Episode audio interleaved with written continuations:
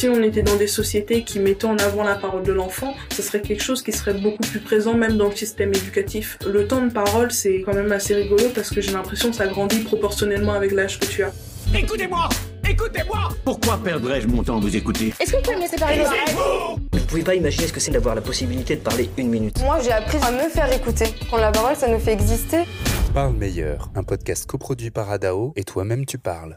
Parle meilleur, c'est le podcast qui explore la prise de parole en public et ses difficultés par le prisme des différences et des discriminations subies. Parce que prendre la parole n'est pas anodin, mais représente un enjeu individuel et social. Comment se faire écouter quand on a un accent, quand on est bègue, quand on est une femme? Ou quand on est jeune? À chaque épisode, nous invitons une personnalité pour questionner son rapport à la parole. Nous partageons des témoignages et on donnera des trucs et astuces pour gagner confiance en soi. Valérie euh, Tété est donc mon invitée de ce podcast. Elle est grande gagnante du concours de plaidoirie du Mémorial de Caen, un concours qui réunit des lycéens venus de toute la France sur le sujet des droits de l'homme. Elle est également membre du jury de ce même concours de l'édition 2020. Lors de sa participation, son discours porte sur la situation des enfants dits au Togo et sur les violences dont ils sont victimes. Elle prend la parole pour dénoncer ce sujet peu connu et commence son discours par ces mots. Quand j'étais enfant, là où j'ai grandi, on me disait toujours qu'il valait mieux que je me taise. La parole des enfants n'est jamais prise en compte et c'est pour ça que j'ai eu envie de prendre la parole. Forcément, cette phrase m'a donné envie de l'interroger. De plus, j'ai été subjuguée par son éloquence, l'émotion présente dans le discours, ainsi que sa présence face à un public important et aux caméras. Et surtout, l'engagement dont Valérie fait preuve pour la cause méconnue des enfants considérés comme sorciers et donc maltraités. Et ça, tout juste à 19 ans. Valérie Tété était donc la personne que j'ai décidé d'inviter aujourd'hui pour parler du sujet de la prise de parole des jeunes, et en particulier des 15-18 ans. Donc Valérie, bonjour. Bonjour. et bienvenue dans ce podcast Parle Meilleur. Je te remercie beaucoup d'être avec nous. C'est avec plaisir. Est-ce qu'on écoute assez la parole des enfants, des jeunes? Est-ce que euh, t'as toujours, as déjà entendu ce tu comprendras euh, quand tu seras plus grand, quand on ne sait pas, on se tait Est-ce que toi, t'as as entendu des phrases discriminantes quand tu, en tant que jeune, quand t'as pris la parole? Parce que t'as 19 ans aujourd'hui, mais tu avais 18 ans, 17 ans quand t'as commencé? Euh, dans un cadre extérieur social, pas vraiment, parce que j'ai quand même un fort caractère et donc j'étais pas vraiment le genre de personne qu'on pouvait intimider, mais je me suis très souvent sentie limitée dans ma parole, notamment dans le cadre familial. Et je pense que c'est le cas de beaucoup de jeunes en fait. Euh, des fois, on n'a pas vraiment l'occasion de se sentir limité vis-à-vis des amis, hein, ou même à l'école. Enfin, tu lèves la main, tu parles, mais c'est dans le cadre de la famille. Je sentais bien que ma parole n'était pas autant considérée euh, que celle euh, de mes frères et sœurs, et que mes parents n'avaient pas toujours tendance à nous laisser le même temps de parole. Je pense que c'est vraiment dans le cadre familial que l'enfant peut vraiment se sentir discriminé vis-à-vis de ses idées et de sa parole. Tu es la plus jeune de ta famille? Ouais, c'est moi. Et alors, est-ce que justement, euh, avant donc toutes ces expériences, est-ce que euh, voilà, tu, tu avais, euh, pour toi, c'est difficile de prendre la parole en public et, et plus généralement, pourquoi c'est difficile pour les plus jeunes de prendre la parole? Bah, je pense que c'est plus difficile parce qu'on nous l'accorde pas. Le temps de parole, c'est quand même assez rigolo parce que j'ai l'impression que ça grandit proportionnellement avec l'âge que tu as. À 19 ans, je suis toujours encore étonnée de voir comment, voilà, ma relation avec mes parents s'améliore et aussi à quel point maintenant ils commencent à considérer mes mots. Bon, moi, je les ai un peu forcés, hein. Après tout le parcours que j'ai fait, ils ont compris que c'était quelque chose que j'appréciais. C'était aussi une manière pour moi euh, bah, de communiquer avec eux. C'était comme ça que je fonctionnais. Mais je vois aussi que vu que je suis plus grande, bah aussi ils accordent plus d'importance à ce que je dis.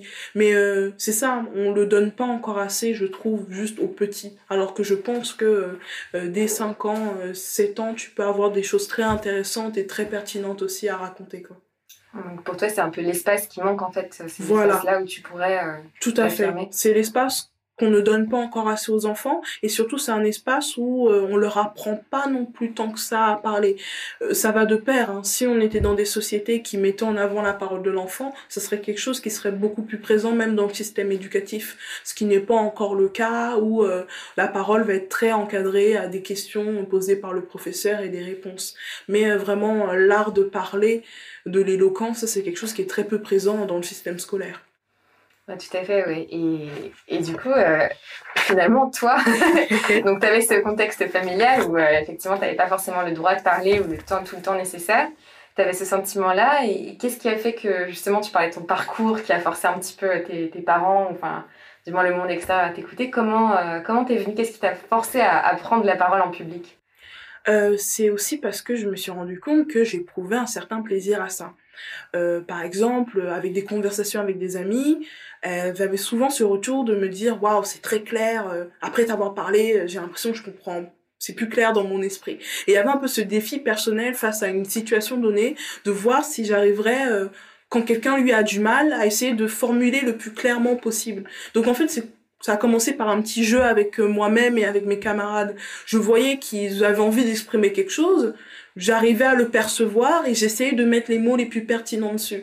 Et en fait, le, cette satisfaction, en fait, juste d'avoir réussi à comprendre quelqu'un et de l'avoir aidé lui-même à mieux se comprendre parce que j'ai pu trouver les mots justes, bah, c'est ça aussi qui encourage. Parce que on se rend compte qu'on peut être aussi un vecteur paradoxalement de la compréhension de la personne elle-même mmh. et pas juste euh, euh, elle elle te comprend mieux mais que toi-même tu peux l'aider à elle-même mieux se comprendre si tu arrives à trouver les mots justes quand euh, la personne elle-même a un peu plus de mal à trouver ces mots-là. Tu vois, c'est un peu comme ça euh, que ça m'a donné envie de continuer. Très rapidement, moi, on m'a euh, mis un peu cette maturité sur le dos. Hein. C'est quelque chose qu'on me disait souvent, euh, en bien ou en mal. Je ne sais pas si c'est forcément positif d'être très très mature, mais c'est quelque chose que j'ai dû porter et qui a fait en fait que très rapidement j'avais un regard assez différent sur beaucoup de choses euh, vis-à-vis de mes camarades. Donc je devenais très vite une référence pour avoir un peu ce point de vue. Et donc moi mon rôle c'était de voir si je pouvais pas les aider elles, mes amis hein, au départ, à euh, comprendre un peu mieux une situation ou à les rassurer, à les consoler et donc euh, là, je me suis rendu compte que la parole était vraiment aussi un outil euh, bah, pour m'approcher des autres et aussi pour pouvoir les aider eux. Et ça, ça m'a fait beaucoup de bien et encouragé à continuer en fait. Du coup, tu t'es dit, je vais participer à un concours d'éloquence euh, demain. Là, sur le, rôle de la parole dans tes relations, qui était très important, sur ton empathie aussi. Qu'est-ce qui s'est passé? Qu'est-ce qui s'est passé dans ta vie? Concrètement, euh, tout cet univers du concours euh, de plaidoirie d'éloquence, je ne le regardais pas trop. J'étais bien consciente au lycée que je parlais plutôt bien.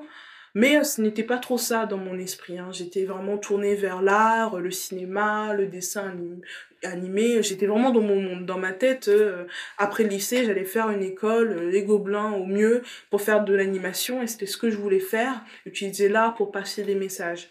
Sauf que euh, j'ai fait donc mon oral de français, et la personne, mon correcteur en fait, est venu m'aborder à la fin de l'épreuve et m'a demandé est-ce que vous avez déjà fait un concours d'éloquence ou ce genre de choses? Et donc là, elle a planté une petite graine en moi parce que c'est des choses dont j'entendais parler et je me suis dit, bah, peut-être pourquoi pas? Parce que euh, l'année prochaine, tu vas quitter totalement cet univers, Valérie.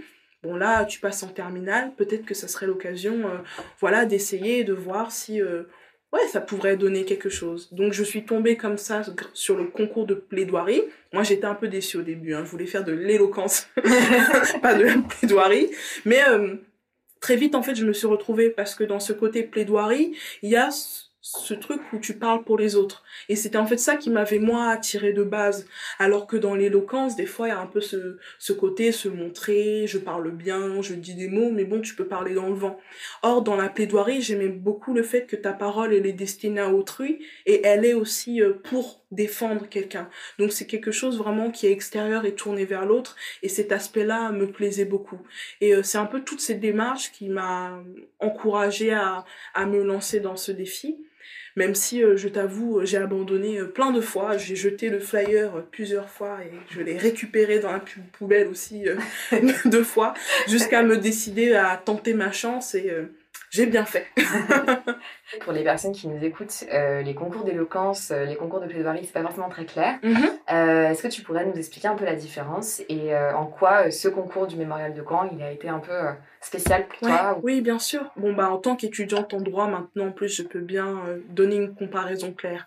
Alors, disons, un concours d'éloquence, vous allez avoir une phrase banale du type L'habit fait-il le moine? Tu vas répondre oui, quelqu'un d'autre va répondre non et vous allez parler.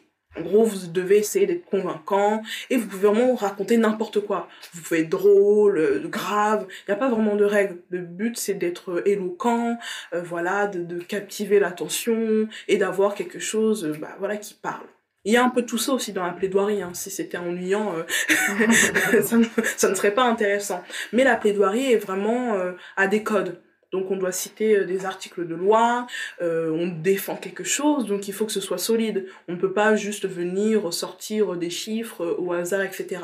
Donc il y a toute cette préparation et euh, donc la plaidoirie a une, un but précis.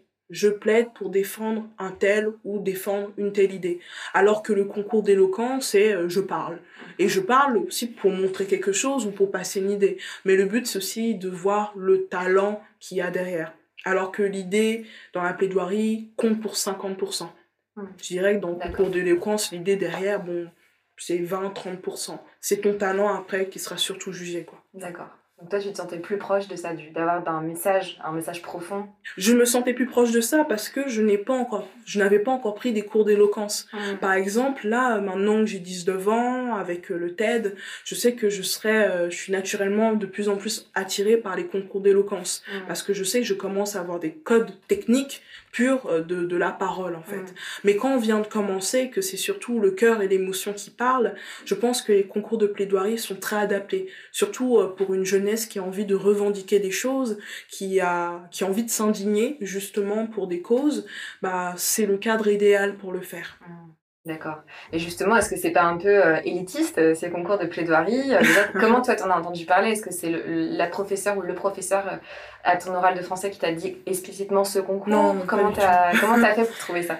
C'est ma professeur d'histoire géo, Madame Le Goff, qui m'a donné un flyer euh, un jour. Et comme euh, je le disais, j'avais été déçue. Je disais, ah, mais moi, je veux un concours d'éloquence. Là, on me dit plaidoirie. Euh, de toute façon, moi, je vais pas faire du droit. Oui, c'était encore dans l'époque de ma vie où je considérais que je n'allais jamais faire du droit parce que j'étais une artiste. Et bien évidemment, qu'est-ce que j'irais faire dans des études juridiques C'est ce que je fais aujourd'hui. Mais voilà, j'étais un peu vraiment dans cet univers-là parce que c'est quelque chose aussi, on a ce cliché-là on a ce cliché-là très élitiste. La preuve, euh, je me souviens un après-midi, j'étais allée regarder sur internet un peu les vidéos des anciens participants.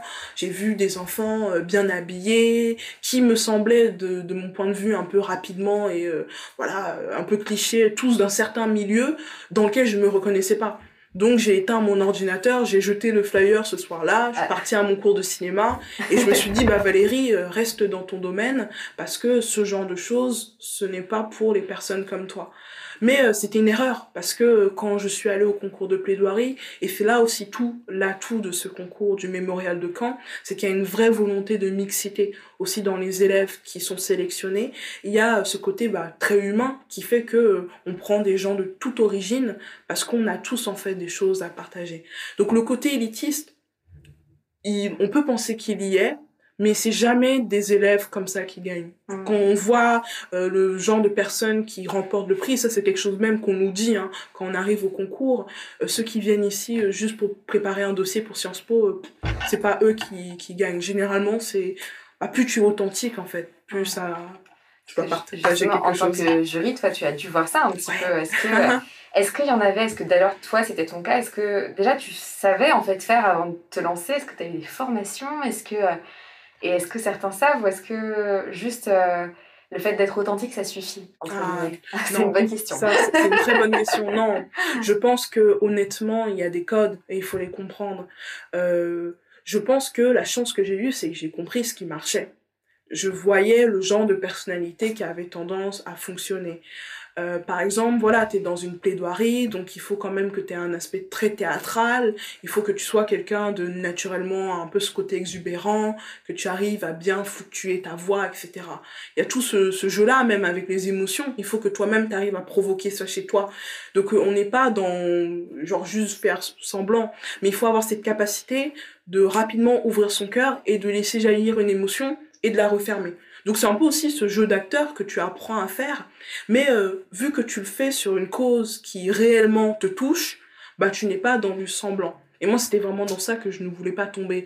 Dans euh, tu fais genre tu pleures pour une cause et euh, le lendemain t'as le prix et puis on ne t'entend plus parler. D'où à quel point je me suis attachée une fois que j'avais remporté le premier prix à apporter un acte concret à, à tout cela. Mais voilà ça s'apprend. Personnellement j'ai essayé de lire le livre de oh, d'un, d'un, euh, Perrier, il s'appelle euh, Bertrand Perrier. Voilà, j'ai essayé de lire son, son livre, je ne l'ai pas fini. j'ai essayé de faire genre ouais, je vais essayer un peu, mais euh, je n'ai pas eu le temps de le terminer. Donc j'ai fait ma plaidoirie dans ma chambre, mais euh, voilà, je m'étais dit euh, comment est-ce que je peux amener les personnes avec moi? Donc c'était ça un peu la thématique. C'est tu viens pas avec des grandes phrases, des grandes citations, tu commences au début, tu viens avec les personnes et ensemble tu les élèves. C'est un peu ça aussi qu'on voit en cours.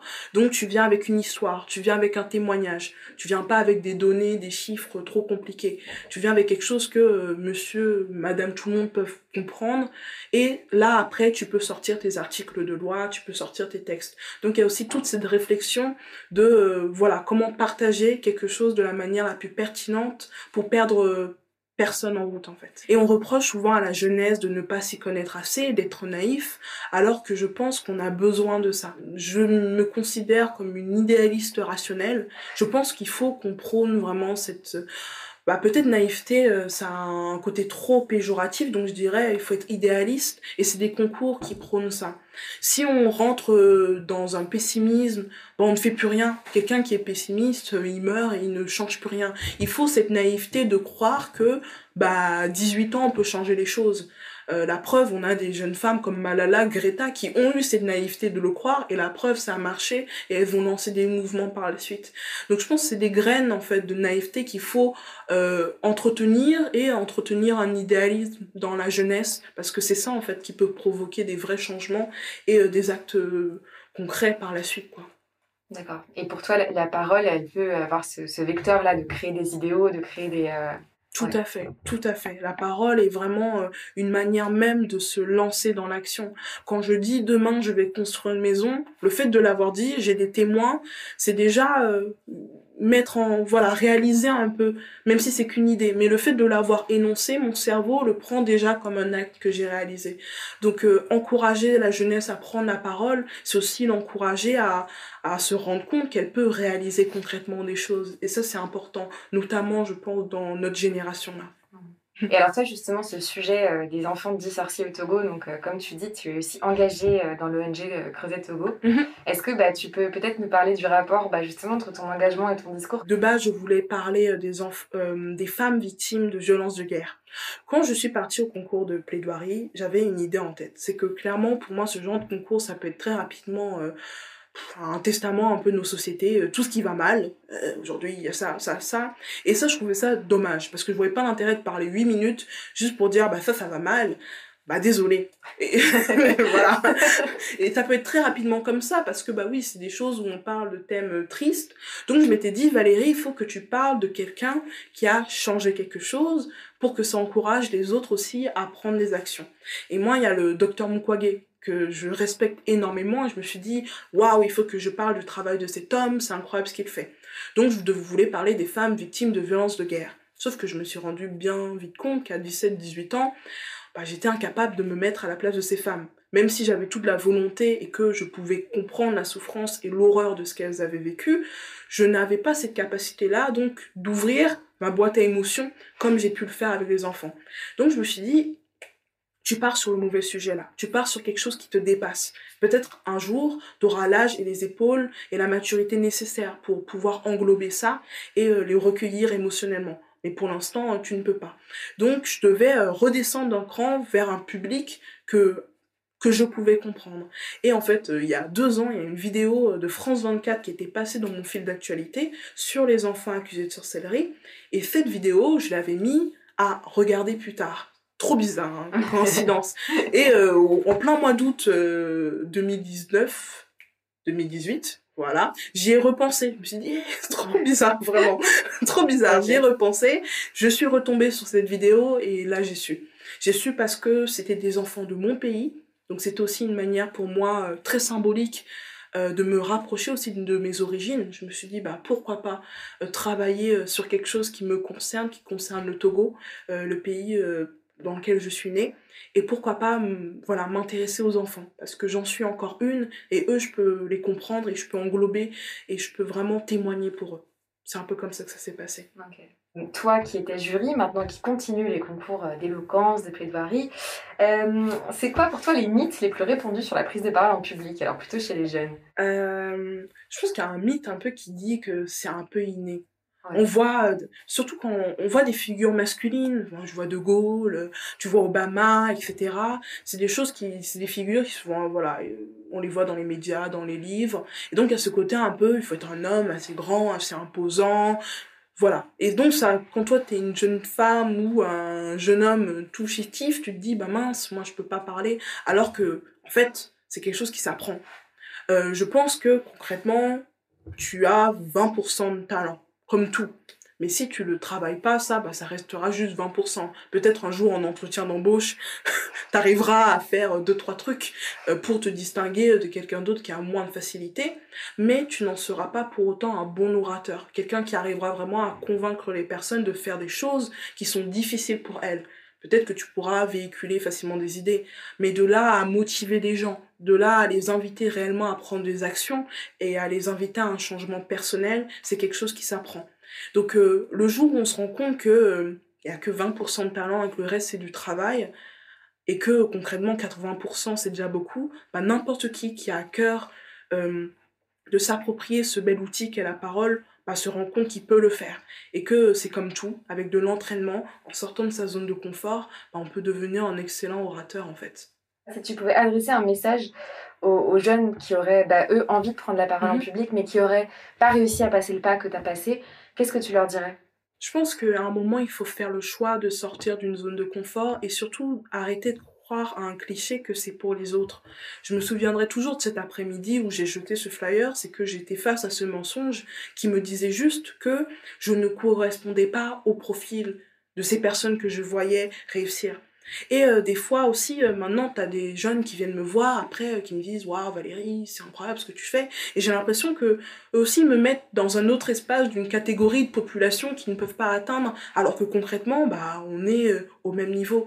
Je pense qu'il faut vraiment briser cette image factice qu'on peut avoir de certaines personnes. Ah, lui, il parle bien, elle semble confiante. Tout ça, c'est du travail. Et donc, à un moment, il faut vraiment faire le choix de se challenger. Et euh, quand on se challenge, on sort forcément gagnant parce que même si tu gagnes pas un concours, bah tu apprends des choses et euh, tu as forcément progressé dans dans l'art de, de, de mieux parler, de d'arriver à convaincre une foule, euh, quoi qu'on ait envie de faire en fait. Trop bien, super. Est-ce que tu pourrais nous raconter juste peut-être ton pire souvenir de prise de parole en public pour démystifier un peu? Euh, alors, c'était quoi mon, pi- mon pire souvenir? Je pense que c'était durant euh, l'assemblée du conseil départemental. En plus, paradoxalement, c'est pas vraiment un pire souvenir. Du coup, en fait, j'avais été invitée pour parler rapidement donc du, cas des enfants accusés de sorcellerie au Togo, et j'avais préparé un discours, mais je ne l'avais pas appris. J'ai écrit euh, deux trois mots. Et donc, je fais mon speech, etc. Je connaissais le début, et puis j'arrive à un moment où j'ai un trou, un vrai trou. Et euh, donc, je fais un silence. Et en fait, j'ai juste euh, l'intelligence à ce moment-là de faire un silence un peu dramatique. voilà, je fais un son et puis après j'improvise. Et euh, sur le coup, c'était très déstabilisant parce que euh, quand on est euh, voilà face à des moments comme ça où on a appris quelque chose et d'un coup on ne sait plus, improviser, ça peut faire un peu peur. Mais en fait, je me suis juste rendu compte que bah quand tu aimes quelque chose, bah même quand le jour où le texte il est pas là, et bah t'arriveras à faire. Et euh, ça, contre... enfin même si ça peut sembler être un souvenir bah, mauvais parce que c'était pas agréable, ça m'a quand même conforté dans mes capacités. En fait, un... quelqu'un qui aime danser, même si un jour il oublie la chorégraphie, il aura toujours deux trois mouvements en tête à faire pour que ça semble bien et qu'au final quelqu'un qui ne sait pas qu'il a oublié la choré euh, n'y voit que du feu. Et ça, ça montre que vraiment à un moment, la passion prend aussi le relais. Quand euh, la mémoire flanche, quand il y a le stress, juste quand on aime parler et qu'au final on connaît les idées qu'on a envie de partager, et bah euh, il faut pas s'inquiéter. Et c'est aussi une très bonne manière pour moi de faire face au stress. Là au TEDx samedi, je sais que c'est un moment où j'oublie mon texte. Le message que je vais partager est tellement ancré en moi que je saurais forcément quoi raconter. Et euh, en deux trois pirouettes, j'arriverai à retomber sur euh, mes pattes. Donc ça c'est aussi une manière de prendre confiance et et voilà que la base de tout ça en fait c'est juste aimer ce qu'on fait et croire réellement aussi aux idées dans lesquelles on partage en fait tout simplement. Super. Ah oui, donc on n'a pas précisé, mais effectivement, tu prépares un TEDx qui a Oui. lieu la semaine prochaine. Euh, samedi. Samedi, voilà. Donc Cette très, très semaine. bientôt. Donc, euh, eh ben, écoute, on te souhaite en tout cas très euh, bonne chance. Merci. Et, euh, et puis, en, en tout cas, c'est le prochain défi que tu as sur la prise de parole en public. C'est quand Voilà. même pas mal. Oui. bravo. Le tout à 19 ans, je précise. Ouais. Bah, écoute, merci beaucoup pour ce partage d'expérience. Maintenant, euh, j'aimerais bien plutôt qu'on parle rapidement pour terminer Mhm. le rôle. euh, en fait, euh, finalement, comment nous on peut aider en tant qu'adultes là aujourd'hui, ou comment la société peut aider les jeunes à peut-être à, à se sentir peut-être plus à l'aise quand ils sont écoutés. En vrai, là, c'est juste mon côté un peu politique qui va répondre. Moi, je pense que la réponse, elle peut être vraiment politique et sociétale. On se rend compte qu'il y a eu tout un essor de tout ce qui est démocratie euh, de proximité, donc avec des conseils de quartier, etc. Mais en fait, malheureusement, c'est des choses qui sont toujours un peu limitées euh, à partir de 16 ans. Alors que je pense que, mine de rien, même à 12 ans, tu joues dans un square, dans un parc, tu peux avoir des idées tout à fait pertinentes euh, par rapport à comment améliorer, je sais pas, le toboggan euh, avec, auquel tu joues euh, tous les soirs avec tes copains. Et je pense que vraiment, même dans le cadre démocratique, inviter un peu plus l'avis des plus jeunes, ça, ça peut être un élément qui peut vraiment faire basculer une société dans une plus grande ouverture d'esprit. Si on invite, voilà, des collégiens à, à plus s'exprimer sur euh, comment c'est le collège, si on arrêtait de faire des réformes sur le collège, sur le lycée, sans réellement interroger ceux qui sont concernés par les réformes. En fait, tout ça, ce sont des actes quand même assez simples, des espaces de parole qu'on peut poser, qui peuvent inviter en fait nos enfants et la jeunesse à euh, bah, s'intéresser un peu plus déjà euh, bah, au quartier, au monde qui les entoure, et à prendre un peu plus confiance en leurs idées. Voilà. Pas mal. ouais, ok. C'est mal, programme euh, politique. voilà, bah, votez pour Valérie, hein, vous avez la fin.